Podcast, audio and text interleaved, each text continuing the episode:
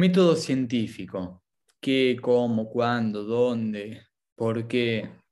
Esta persona analítica que descubre las cosas y el sentido profundo de las cosas. Para eso se vuelve distante. Y a veces le, falta practicidad.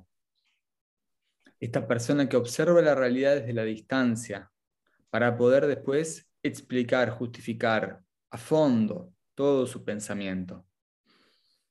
Hoy vamos a ver esta persona que en diferencia con la persona con, el nivel de conciencia anterior, podemos ver que empieza a discernir, a reflexionar, a poder unir cabos desde un lugar más objetivo. Una persona que aún sigue sin ser práctica en su mente y, pretende que todos lo entiendan, que todos sigan sus formas y que todos lo apañen con su gran capacidad de observar.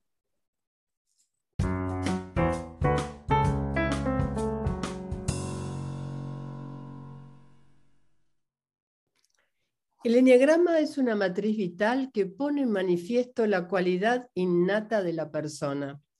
Esta característica es raíz y fuente de todos los procesos vinculares de la personalidad.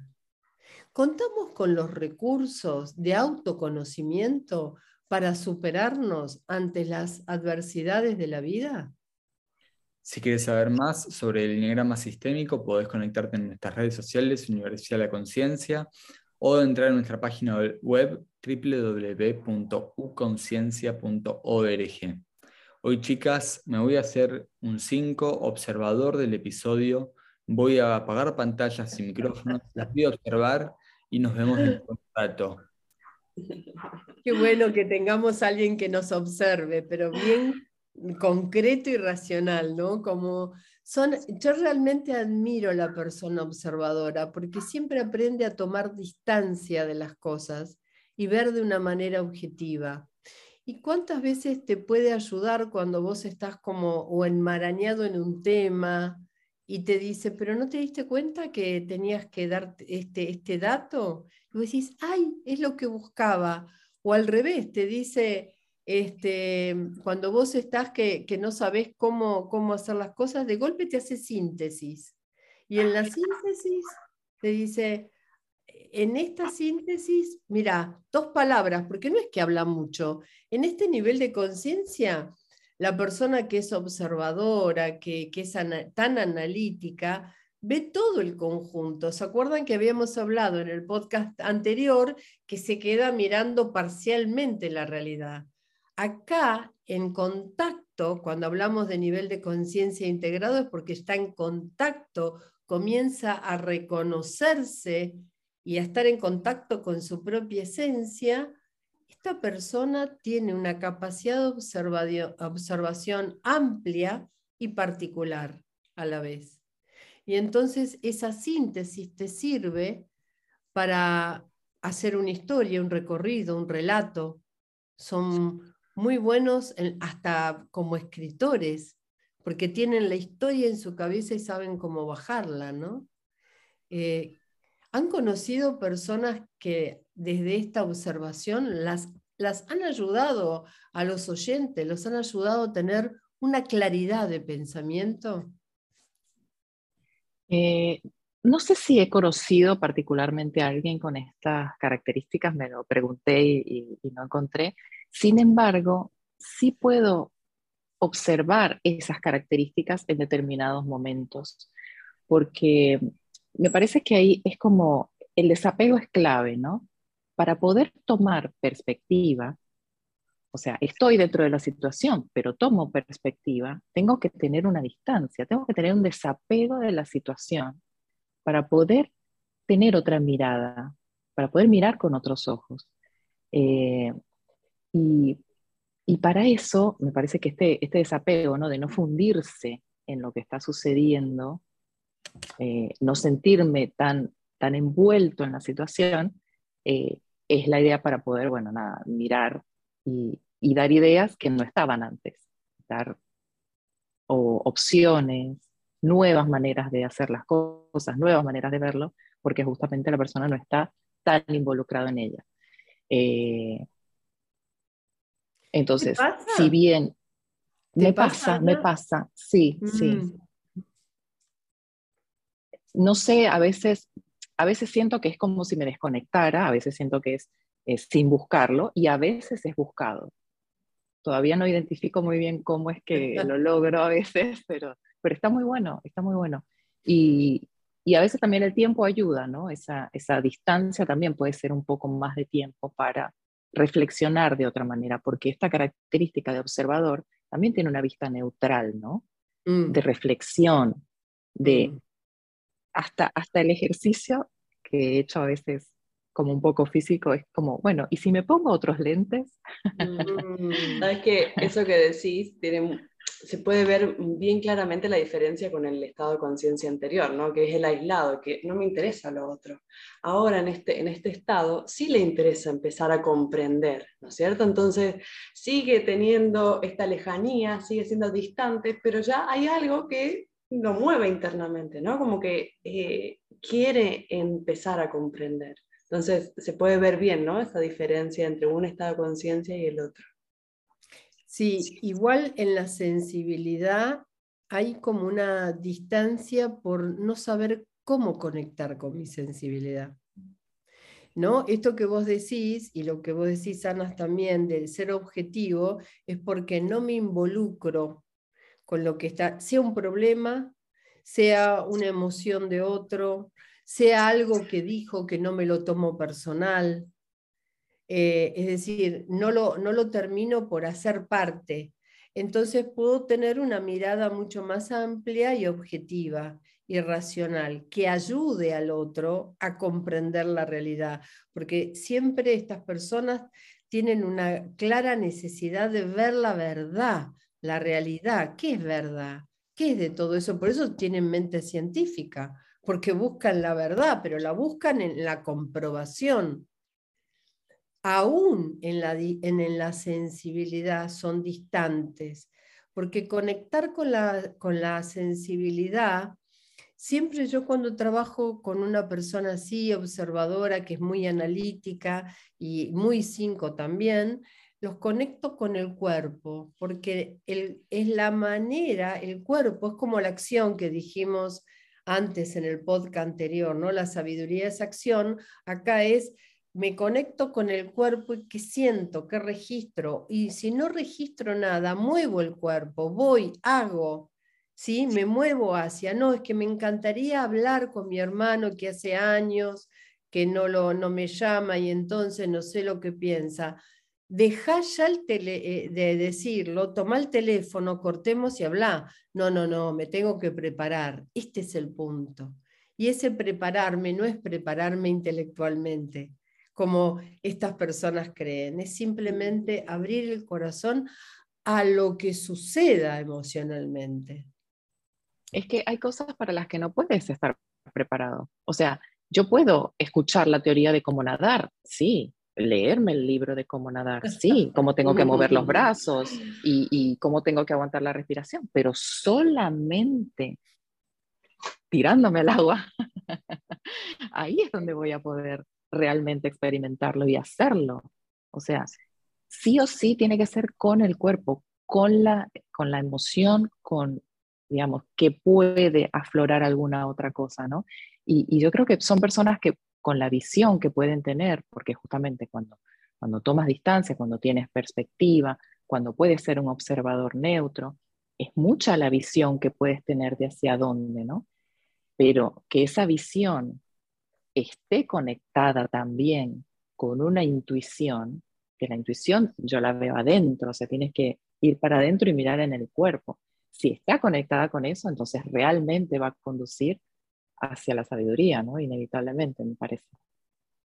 Y, y en este nivel de conciencia todavía se dice que tiene una acción más abstracta, ¿no? ¿Nos mm. podrías explicar bien qué significa esta, esta, esta cuestión específica? Mm. Una, opción, una acción abstracta quiere decir esto, ¿no? Que no va al, no tiene una inteligencia práctica de saber cómo y qué, sino que si no está dentro de la estructura de conocimiento, por ejemplo, eh, si una persona lidera un grupo, un 5 lidera un grupo, que muchas personas de, observadoras y tan analíticas y racionalistas son muy buenos en la facultad, se han destacado en lo que saben y terminan siendo líderes por la inteligencia aplicada que tienen en lo que saben. Esa no quiere decir que no hacen y ejecutan lo que saben, pero exclusivamente lo que saben exclusivamente. ¿sí? Mm. ¿Qué significa esto?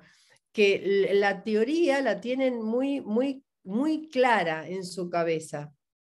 Y esa teoría hace que sepan cómo aplicar en acción lo que, lo que saben hacer. Otro ejemplo, me acuerdo de una persona en sistemas, que era cinco, en una empresa pyme, ¿no? Y, aparte era una persona mayor, que, había eh, grande, era una persona que hacía mucho tiempo que estaba en la empresa, y era reconocido por todos por sus conocimientos que hablaba, que contaba, y hasta por la gente joven que traía temas nuevos, porque aquí, en este nivel de conciencia, esta persona observadora es, inquieta de saber, le gusta, es curiosa. Entonces traía temas nuevos, los investigaba y los superaba a los chicos jóvenes en todo lo que era el, ver qué, qué, programa nuevo, qué aprendizaje, los traía a ellos para, para que vieran, pero siempre era la autoridad en el tema. No era el que después ejecutaba que cuando hablamos de acción abstracta es, sé mucho, sé cómo ponerlo en acción, pero es otro el que lo hace. Yo sigo con la explicación del cómo, o sigo haciendo lo que sé hacer dentro de la cajita, de, lo, de la estructura o del plan, y no me muevo de ahí hasta que encuentro otra manera. ¿No es cierto? Entonces no me permito esta cosa de la experiencia de la acción. Y también quizás tenga que ver con, y quizás también tenga que ver con que la exposición mm, se siente como muy vulnerable todavía, ¿no? Como para ah. exponerse, ¿no? Y, y, en esta necesidad también de, ok, sí, lo sé, pero sé que también hay más que tengo que aprender, ¿no es cierto? Siempre, siempre hay algo mucho más eh, que tiene que seguir nutriéndose para, estar completamente seguro de que no va a fallar en ningún, en ningún lado, ¿no? Ahí vos sabés que hay algo maravilloso eh, en el vínculo con estas personas, que es uno no ve por esta capacidad intelectual tan fuerte y por una autoridad en el tema de lo que está hablando, uno no ve la, la fragilidad, la poca autoestima y la vergüenza que hay detrás de esto de mostrar todo lo que sabe. Habíamos visto en el podcast anterior que hay como una, mm, inclusive una arrogancia intelectual. Cuando la persona está en este nivel de conciencia integrado, empieza a reconocerse humilde eh, en esto de eh, ¿qué siento que no puedo o que no me animo? No me animo a decir todo lo que sé. Necesito que el otro, todavía no está esa empatía, pero necesito que el otro me valide o necesito que lo que yo dije como fórmula se pruebe y me digan que, fue valiosa. ¿Sí? Acá hay un, trabajo consigo mismo que si vos al 5 lo inducís a profundizar en su autoconocimiento, profundiza tanto como en, su, en el saber que le gusta. Y ahí tiene las herramientas, pero hay que siempre valorizarlo o valorizarla, porque son personas que eh, frente a, un, primero tienen como, eh, es, real esto que les digo, ¿eh? tienen como, como si fuera un ataque de pánico frente a las multitudes, multitudes, la, cantidad, ¿no? Ir a un concierto, no sé, de rock, decir, ir a algún recital, ir a alguna exposición donde hay mucha gente. Esto les, entonces como no pueden conectarse con esa cantidad o esa multitud, siempre buscan con quién compartir de más desde el uno al uno, ¿no? Desde, desde el otro que sea un interlocutor, de que tenga una escucha válida para este uno. ¿Para qué? Para sentirse validado en lo que sabe. Eh, y es loco, porque no se nota esto. Claro. No, no, no se nota. Eh, no, quería, no sé, me preguntaba si, si los vínculos cercanos, porque digo, esto a veces va a ser difícil para cualquier persona, digo, que va a hablar ante mucha gente, realmente no va a tener un vínculo con toda esa gente que está ahí, ¿no? Entonces, ¿cómo esa persona puede crecer en su seguridad vincular, por decirlo de alguna manera? Eh, entonces, quizás cultivando vínculos, aunque sean, no sé, esos pocos vínculos internos que tenga con familias o con seres queridos cercanos, bueno, ahí ya va a tener esa seguridad de cómo relacionarse y le va a ayudar inclusive con otras personas fuera de su círculo, ¿no? Siempre sería ese, ese el camino, digo, de cultivar los vínculos con los, con los amores cercanos. Que es increíble, pero generalmente este, la persona muy intelectual tiene amigos de toda la vida, que les perdona, por decirlo así tan claramente, les perdona que no sepan. Claro. Y ahí te das cuenta de, la fidelidad y de la necesidad del otro. Pero tienen que ser familia, así como lo puede ser un, un hijo, una pareja, ¿sí? Familia. ¿Qué pasa en las relaciones de pareja con esta persona?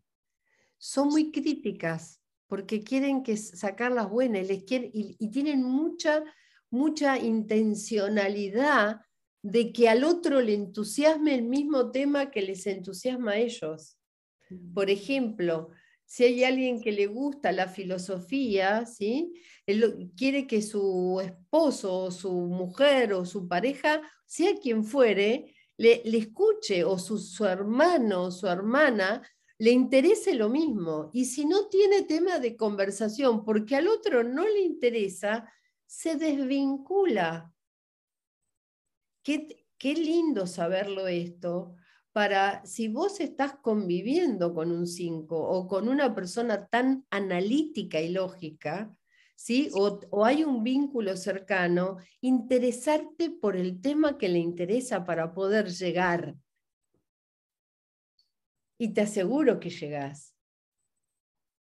Y siempre eh, eh, tienen una capacidad de ver la realidad y el mundo que a vos te la abre, seguro que te abre esa. Es decir, vos le decís, mira, yo no sé cómo ejecutar un proyecto, vos estudiaste administración de empresas, aunque ahora te dediques a, no sé, a, lo que es la computación, pero ¿cómo hago? Porque yo vi esto, esto, esto. Vos le, el 5 te escucha y por ahí no te contesta, o la persona racional no te contesta.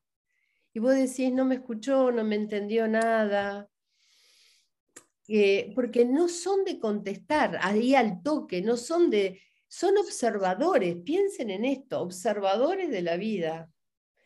Y de pronto después a las tres días te dice, ¿nos tomamos un café? ¿O venís a casa? ¿O venís al trabajo? ¿Sí? Y te dice, mira, me quedé pensando en lo que vos dijiste y te encontré este programa con, esta, con este sistema que podés hacer. Eh, y para emprender no te olvides, mira, estuve investigando en el mercado y acá hay una competencia que tenés que estar atento y, te hace una devolución que vos te quedás, ah, pero el mientras tanto... Me río porque me acabas de describir, tengo ese comportamiento tal como lo mencionaste, Lu. ¿En serio? sí, me lo han dicho personas cercanas esto de, bueno, ok, ya te lo dije, ¿cuándo me vas a responder? Me dicen así directamente. Mira, bueno, podemos hacer una infidencia, ¿no? Este, Anita, tu tipología o tu esencia, hablando del enneagrama, evoluciona el 5, es decir, que hay aspectos de 5. No todo, no somos una, una naturaleza esencial única, nada más que acá estamos hablando de la conciencia. Y estos podcasts, para vos que nos estás escuchando, es importante registrar qué me hace a mí consciente, qué me hace, qué me da mi sentido, ¿no es cierto? Porque el enneagrama, sin entender que es realmente un símbolo sagrado que nos habla de leyes que nos despiertan la conciencia, de quiénes somos y cómo nos comportamos. Este es el punto importante. Si no despertamos, si no nos damos cuenta, si no registramos, si no vemos nuestra evolución, es como nos quedamos ahí, genio y figura hasta la sepultura, ¿no? Entonces, eh, eh, por ejemplo, nos estás escuchando, te reconoces una persona observadora, una persona que ama un saber determinado, una persona que necesita ser escuchada en, sus conocimientos. Bueno, acá hay un punto y es, ¿a quiénes amás? No pienses como amás, simplemente busca el calor de ese amor en el otro, en un gesto, en una mirada. Sentí dentro de tu cuerpo donde habita ese calor de amor, porque ese es el punto de equilibrio de esta persona. El, el, pasar del hemisferio izquierdo al derecho, encontrar esta conjunción en donde ambos se unen. Ahí está lo que vamos a ver en el próximo podcast, que es el sabio, cuando se pudo integrar. Pero aquí todavía su mente lo gobierna y lo gobierna de tal manera que si no sabe se enoja, sino si se calla, critica. Y esto es lo que hay que trabajar en las sombras.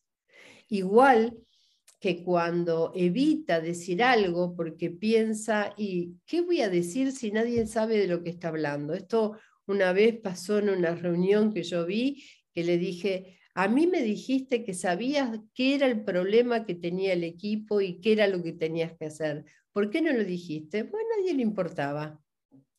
Es decir, desestimarse a sí mismo y en lo que tiene que decir, juzgando a los demás.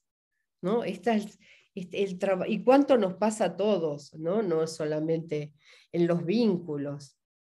Eso iba a decir, ¿no? Que estas características, por más que esta persona con este nivel de conciencia nos lo, nos lo muestre, todos tenemos esta, a diferentes niveles, ¿no? Y en diferentes situaciones nos sucede. Y eso también es lo maravilloso, poder como, ah, ok, es como que eh, cada parte o cada, cada estado de conciencia de, de, una persona nos remite parte nuestra, y eso es lo maravilloso de, que tiene el enneagrama, ¿no? También. Eh, el poder vernos como espejitos.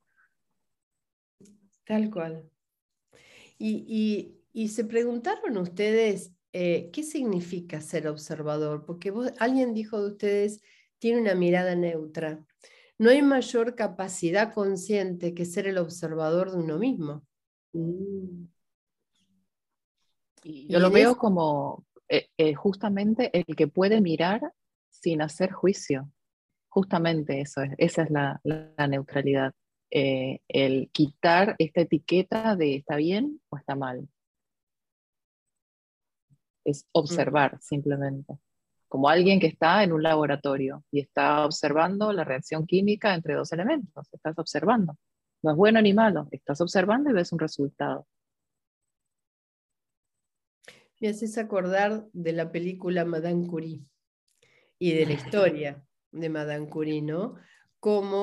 Eh, muchas veces al observar y al, y al manipular o poner en acción esos conocimientos, las, la materia tiene reacciones que no, uno no conoce.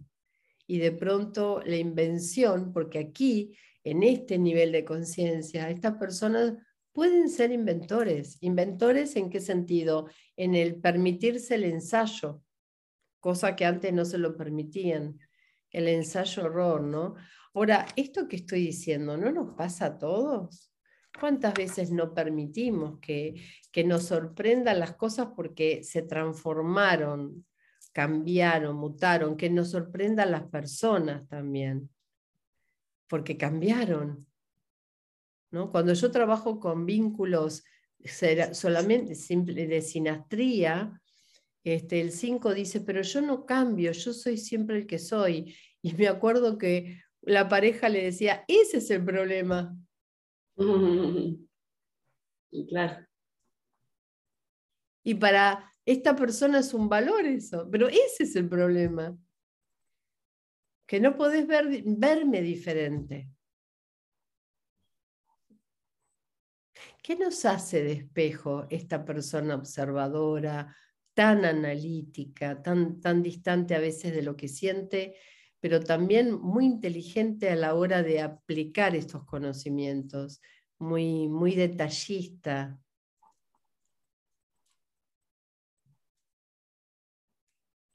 Y creo que trae la, reflexión, el, el tiempo y la distancia para poder no ser esclavo de, algo que te está sucediendo, ¿no? De, este acción y reacción casi que ah. continuos. que yo creo que eso es lo más importante que puede haber acá. Eh, no hay un, salir de, cuando hablo esclavitud, hablo de esto, ¿no? De ser esclavo de una reacción ante la misma acción, yo reacciono de esa manera. Eso yo le llamo esclavitud porque en realidad no estás decidiendo qué es lo que quieres hacer, sino que estás actuando en consecuencia de lo que alguien más hizo.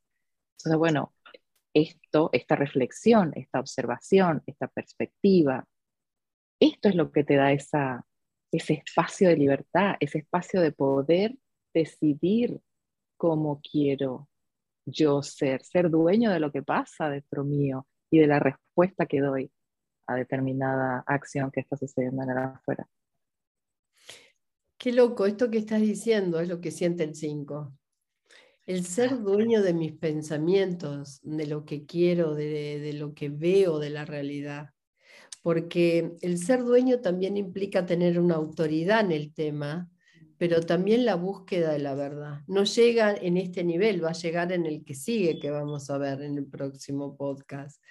Pero esta verdad sabemos que siempre es subjetiva, pero la búsqueda de la verdad hace que se vaya perfeccionando en, esta manera de ser, pero no desde el análisis solamente, sino desde el dejarse sorprender, en el de estar más abierto, el dejar que, eh, los demás también le, le den los conocimientos que le falta. Todos aprendemos de todos. ¿Sí?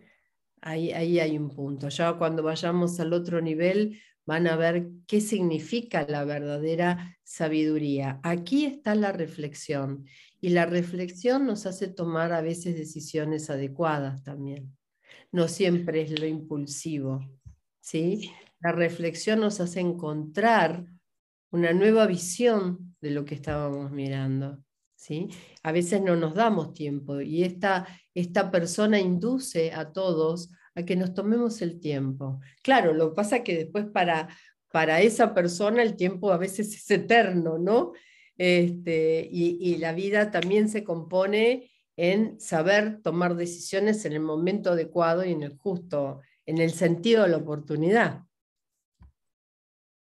Bueno, pero viste que siempre hay equilibrios, exacto. Eh, eh, el 5 nos, demuestra también que, bueno, no, es ni tan así ni, ni, tan, ni tan lejos, ¿no? Ni tan cercano ni tan... Hay algo, nada de extremos, ¿no? Hay algo como que tiene que ir por el medio. creo que esto, a mí me inspira esto del 5, ¿no? Como más sensato. Hay, hay, una cuestión ahí que tengo que tomar esa sensatez del 5 para, para, para, para accionar y para decidir y para pensar y demás. Así que muy inspirador. Y el amor por la lectura, ¿no? Ese amor por la lectura hace que haya un mundo de conocimiento interior muy grande. ¿no? Y cuando vos estás frente a esta persona, no solo es la reflexión, sino que vos dijiste algo y ya te, te, mostró todas las variables, el de dónde viene, como decíamos antes, que el origen. Y yo, yo conozco eh, un 5 eh, que trabaja con los libros. En donde ama la simbología antigua y ama toda la historia de la Edad Media. Y no es algo que le gusta por la Edad Media, lo hace vida en él hoy. Tiene sus símbolos en su casa, participa de grupos en, los cuales se nutren, porque están dentro de ese, de ese mismo ámbito. Y, y, y esto lo, nutre para lo que después hace en la diagramación, en la idea de los libros, eh, sabe con profundidad qué buen autor es, quién no. Entonces, digo, un conocimiento que aborda el 5 tan profundamente, lo lleva después a tener muchos recursos a la hora de, de entender la realidad, de ver qué sirve y qué no sirve. Muy bien, vamos cerrando, ¿no? Pero qué lindo tener maestros o tener eh, personas al lado que nos nutran intelectualmente, ¿no? Que nos, nos transmitan conocimientos, que nos abran la mente a otras posibilidades. Amor por el conocimiento. ahí está, ahí está. Bueno, como siempre decimos, Estamos eh, haciendo estos podcasts con mucho amor, justamente, eh, por quien nos escucha, para ir transmitiendo de alguna manera aspectos que están en todos nosotros y que nos hacen reflexionar, como lo que hablamos hoy del 5. Te queremos hacer pensar si nos estás escuchando, pero además de pensar, que sientas, nos vayas siguiendo y sientas las diferentes energías que van sucediendo. Porque, ¿no es cierto, chicas, que nos pasa a nosotros?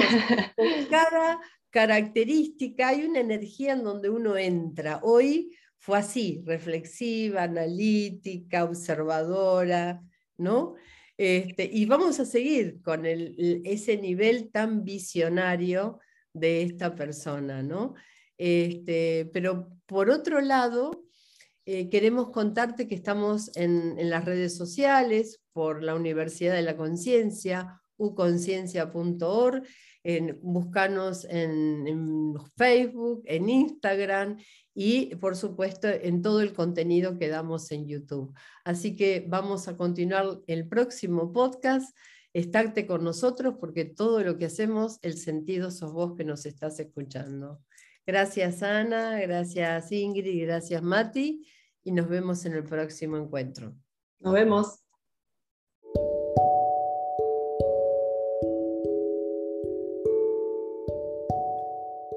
Aproximarse al núcleo de la sabiduría requiere humildad. Debemos ir desnudos, sin nudos, sin llevar ninguno de los soportes del ego y sin ninguna cara de todos los personajes adquiridos, superando las trabas de los miedos o las dudas, aunque estén. Este lugar es fuente de renovación. ¿Y sabes dónde está? En la profundidad de tu ser. Es el pozo de la verdad. Beber de él lleva su tiempo. Requiere paciencia y toda tu atención.